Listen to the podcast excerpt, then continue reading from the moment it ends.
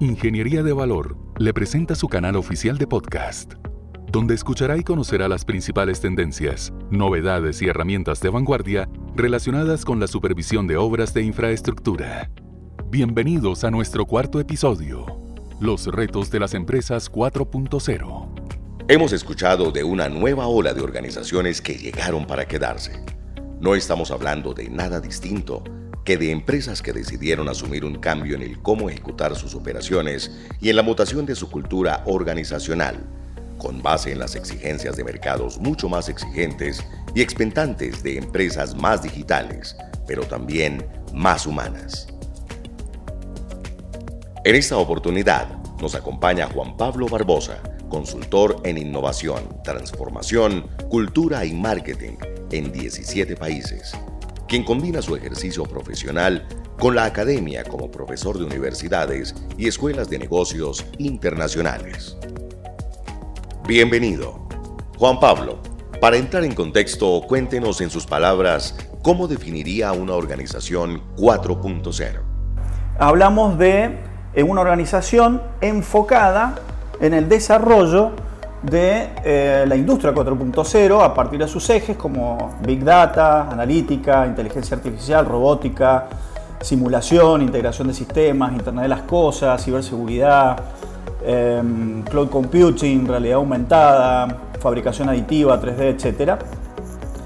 Y en realidad también hablamos de una organización enfocada en lo digital y en lo humano. O sea, Creo que el objetivo de una nueva organización frente a este también nuevo contexto es poder em, desarrollar estos ejes a partir de un plan estratégico de innovación y poder desarrollar, una estructura organizacional, una cultura y un capital humano preparado para una implementación y una gestión rápida de estos ejes.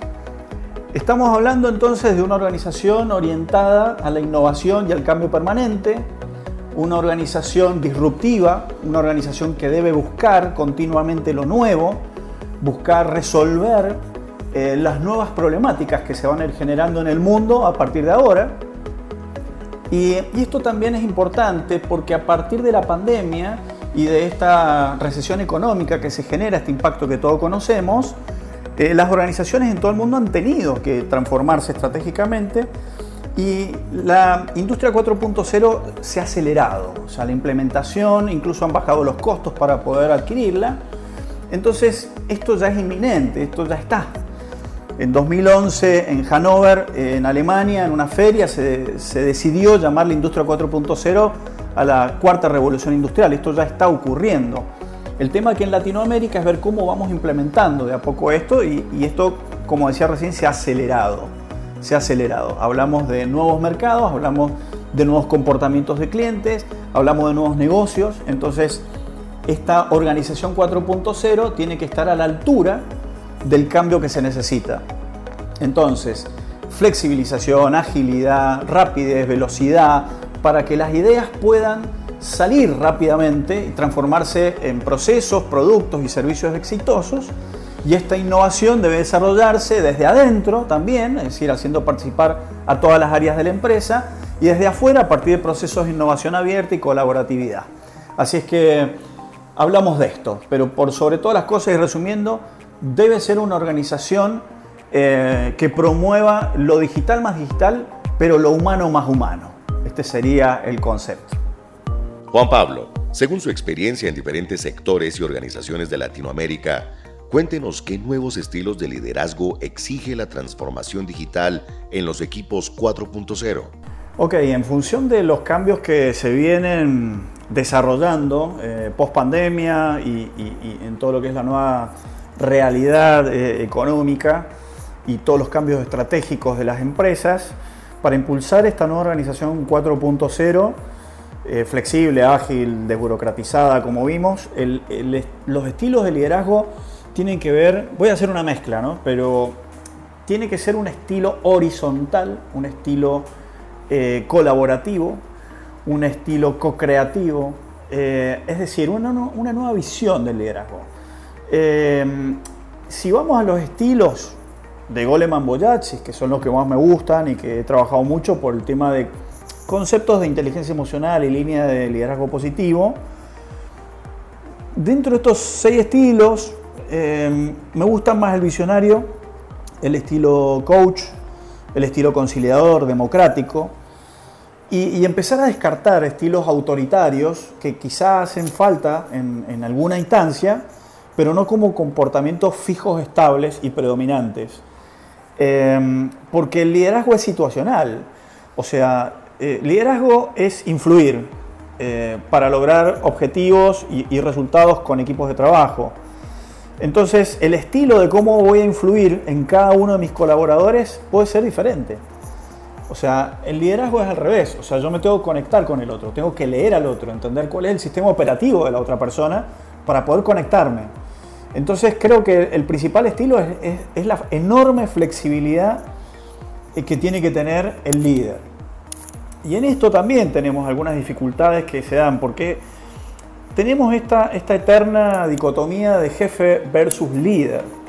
Entonces no es lo mismo el jefe que el líder, sino que eh, el jefe es formalmente una persona que ocupa una posición con jerarquía y autoridad dentro de un organigrama, pero el líder es aquella persona que influye y que logra resultados y obtiene seguidores. Entonces, acá la idea es cómo lograrlo. Entonces, creo que hay una enorme oportunidad para em, hacer crecer a toda la organización. Creo que yo no hablaría tanto de líder, sino de liderazgo. O sea, creo que todas las personas, los colaboradores que trabajan en la organización, tienen que tener competencias para líder. A todos hay que prepararlos para liderar. Y, y por último, me parece que el principal estilo de liderazgo en esta época es el liderazgo donde se comparte el poder, o sea, el, eh, liderazgo colaborativo en este sentido, eh, pero es el, poder compartido, el poder tomar a veces decisiones entre todos, a veces eh, cuando uno del equipo se empodera y automáticamente puede ser el líder situacional para resolver algo específico. Creo que la innovación debe nutrirse de otro tipo de relacionamiento de otro tipo de influencia positiva para mejorar climas laborales y también para aumentar eh, el engagement. Así es que mm, creo que liderar también es, es, algo complejo y por lo tanto creo que hay que educar para, para el liderazgo. Hablando de competencias organizacionales, ¿Cuáles de estas deberían estar priorizadas en los perfiles de los colaboradores de empresas 4.0?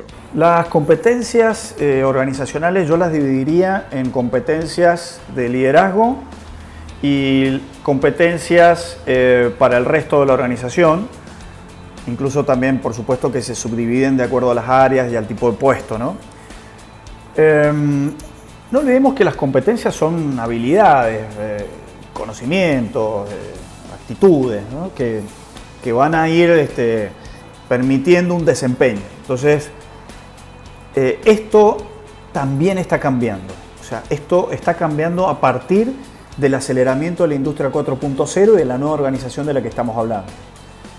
Eh, por lo tanto, eh, ¿cuáles son estas competencias para toda la organización? Y en realidad estamos hablando de competencias de transformación y cambio, eh, como críticas en este aspecto eh, de innovación, todo lo que es creatividad e innovación, esto, esto por supuesto que está eh, en la cima con la adaptabilidad y la flexibilidad, la orientación a resultados, el tema de las competencias para trabajar en equipo, sobre todo de manera colaborativa, el tema del empowerment. entonces yo también a mí me gusta hablar de metacompetencias de acuerdo a los modelos de liderazgo positivo que se trabajan en Universidad de Pensilvania, Michigan, Harvard y, empresas, incluso como Google, eh, Amazon, eh, Oracle, etc. Em, cuando se habla de metacompetencias son eh, habilidades continuas y, acá em, también es importante que no solamente los líderes deben desarrollar estas metacompetencias, pero por ejemplo la autorregulación, el autoliderazgo, el tema de la metacompetencia inteligencia emocional, la empatía, eh, la influencia, ¿eh? em, lo que es eh, resiliencia, sobre todo en estos tiempos post pandemia, o sea, que, este efecto, digamos, eh, va a durar un tiempo más, o sea que hemos aprendido a ser eh, resilientes y, y como el colaborador también le están exigiendo quizás mayor productividad y mayor resultado en un momento muy complicado donde también, digamos, otra metacompetencia va a tener que ser la transformación del estrés, de la ansiedad. Entonces yo le diría que estamos hablando de nuevas metacompetencias y competencias. Eh, y a mí también me gusta, como en la base de una pirámide, hablar de los valores y virtudes. Me encanta el modelo de la Universidad de Pensilvania, que habla de las 24 fortalezas, eh, y que se basan en seis virtudes.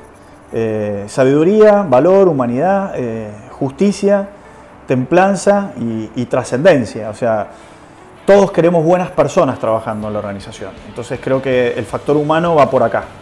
Creo que no hay límites para poder desarrollarse como humano, pero a la vez necesitamos desarrollar nuestras habilidades para poder ser protagonistas en la industria 4.0. ¿Qué tips o consejos le daría a las empresas que buscan gestionar su cultura organizacional basada en el trabajo remoto, la productividad y la sinergia laboral? A ver, eh, cada persona es eh, productiva de acuerdo a, cómo es. O sea, la productividad es relativa a cómo es y, cómo se desarrolla cada persona. Por lo tanto, eh, está bueno el concepto de flexibilidad, donde haya instancias para trabajar eh, en oficina y para hacer home office. Esto debe equilibrarse. De hecho, eh, solamente el 60% de las personas en las encuestas a nivel global eh, ha elegido eh, el mix, el mix entre ambas posibilidades. Lo otro que tenemos que tener en cuenta es cómo trabaja mejor un equipo. Entonces hay equipos que de acuerdo al, objetivo que tengan que trabajar, a veces la parte física o, el trabajo en equipo presencial puede ser más productivo, o sea, puede ser mejor. Y en otros no. Así es que mi recomendación es buscar el equilibrio, es buscar el mix y también la flexibilidad. Sin embargo, eh, también las ventajas de trabajar presencial es que mejoran la calidad de las relaciones humanas. O sea, en esto que hablábamos de un desarrollo humano. Entonces, eh, sí, la presencialidad nos da ese contacto con el otro y hoy, bueno, que ya está, digamos, eh, la pandemia está pasando quizás las etapas más críticas, entonces ya mucha gente vuelve a la oficina es no perder el contacto con el otro. Eso es muy importante. Em, y, no caer que solamente el trabajo que a mí me gusta o lo más productivo es trabajar remoto. O sea, el contacto con el otro nos permite el desarrollo de un bienestar social, que es necesario para equilibrarnos. Así es que em, esas son mis recomendaciones. Yo creo que, que todavía las personas estamos en un proceso de, de crisis frente a lo que está pasando, frente al contexto todavía, digamos, no se ha logrado eh, eh, un, equilibrio entre lo que está pasando, el comportamiento de la organización y los recursos que la organización ofrece para que se haga el trabajo. Así es que yo les, les recomiendo lograr un equilibrio en estas, eh, en, estas tareas, en, estas instancias donde la persona tiene que sacar lo mejor de sí. Dejemos que fluya y este proceso que me encanta se llama flow y es cuando las personas realmente se olvidan o pierden noción del tiempo y del espacio porque están tan enganchadas y, tan fanatizadas con lo que están haciendo que, realmente es donde alcanzan su mayor etapa de eh, productividad. Para terminar, ¿qué retos se avecinan para las empresas en gestión de sus equipos de trabajo? ¿Qué nos espera? no sabemos. Eh, de acuerdo a esta matriz estratégica Mundo Bani, que sirve para definir contextos. Eh, el mundo se va a volver cada vez más frágil, más ansioso, eh, no lineal e incomprensible. O sea que en función de eso lo que tenemos que, empezar a entender es que vamos a estar cambiando permanentemente, estos cambios cada van a ser más disruptivos, vemos también que va a haber fenómenos que nos van a dar esa vulnerabilidad. Eh, que va a tener que haber también procesos estratégicos permanentes de, cambio continuo. También em, las nuevas competencias y habilidades que los equipos de trabajo tienen que tener. mencionamos algunas, pero sobre todo ante estos entornos poder tener un gran manejo de la inteligencia emocional, de desarrollar resiliencia, sobre todo por el fenómeno de ansiedad que mencionábamos recién. También mayores habilidades para poder conectarse con el otro, para poder trabajar en equipo y que los resultados eh, sean positivos. Vamos a tener que desarrollar habilidades de liderazgo, eso es lo que nos espera. Pero no solamente para liderar humanos, porque ante el avance tan rápido de la industria 4.0, también se trata de liderar la tecnología, de liderar inteligencia artificial. Y también lo que nos espera es eh, al revés, o sea que la inteligencia artificial va a terminar este, también liderando a seres humanos. O sea que esa va a ser la convivencia natural y, espontánea que va a exigir este, este cambio. Nadie puede saber lo que va a pasar, pero sí ya aprendimos una enorme lección, las organizaciones, y la velocidad de transformación es el factor crítico de éxito hoy. Y esa transformación la hacen las personas, que tienen que impulsar los ejes de la industria 4.0. Me parece que, mm, que, el ser humano eh, en la organización está tomando otra dimensión y, tenemos también que hay otro desafío que es que ante el desarrollo de la industria 4.0 también hay pérdidas de fuentes laborales. También lo ha dejado la pandemia y la gran recesión económica que estamos viviendo. Entonces también nos tenemos que preparar para eso. El colaborador tiene que ser un colaborador 4.0 porque tiene que también aprender eh, nuevos conocimientos y nuevas habilidades. Por lo tanto, también tendrá que desarrollar una mentalidad de crecimiento y aprendizaje versus una mentalidad fija. También las empresas van a tener que trabajar eh, con gente en cualquier parte del mundo, porque justamente esto del trabajo remoto permite tener colaboradores en todo el mundo. También la convivencia intergeneracional, porque también este, las personas de todas las edades y de todos los países y culturas también tienen que trabajar por un objetivo común. Creo que eh, entramos en un paradigma de desafíos y esto también tiene que generar adrenalina en lugar de estrés. Así es que creo que un poco, y volviendo también y cerrando esto, y volviendo a la primera pregunta, una organización 4.0 tiene que ser una organización más digital, pero también más humana. Juan Pablo, agradecemos poner a disposición de nuestros oyentes contenido de gran valor sobre la realidad de los equipos e industrias 4.0 la importancia de gestionar el recurso más valioso, las personas, y poner en la mesa los retos que se avecinan para las organizaciones actuales y del futuro.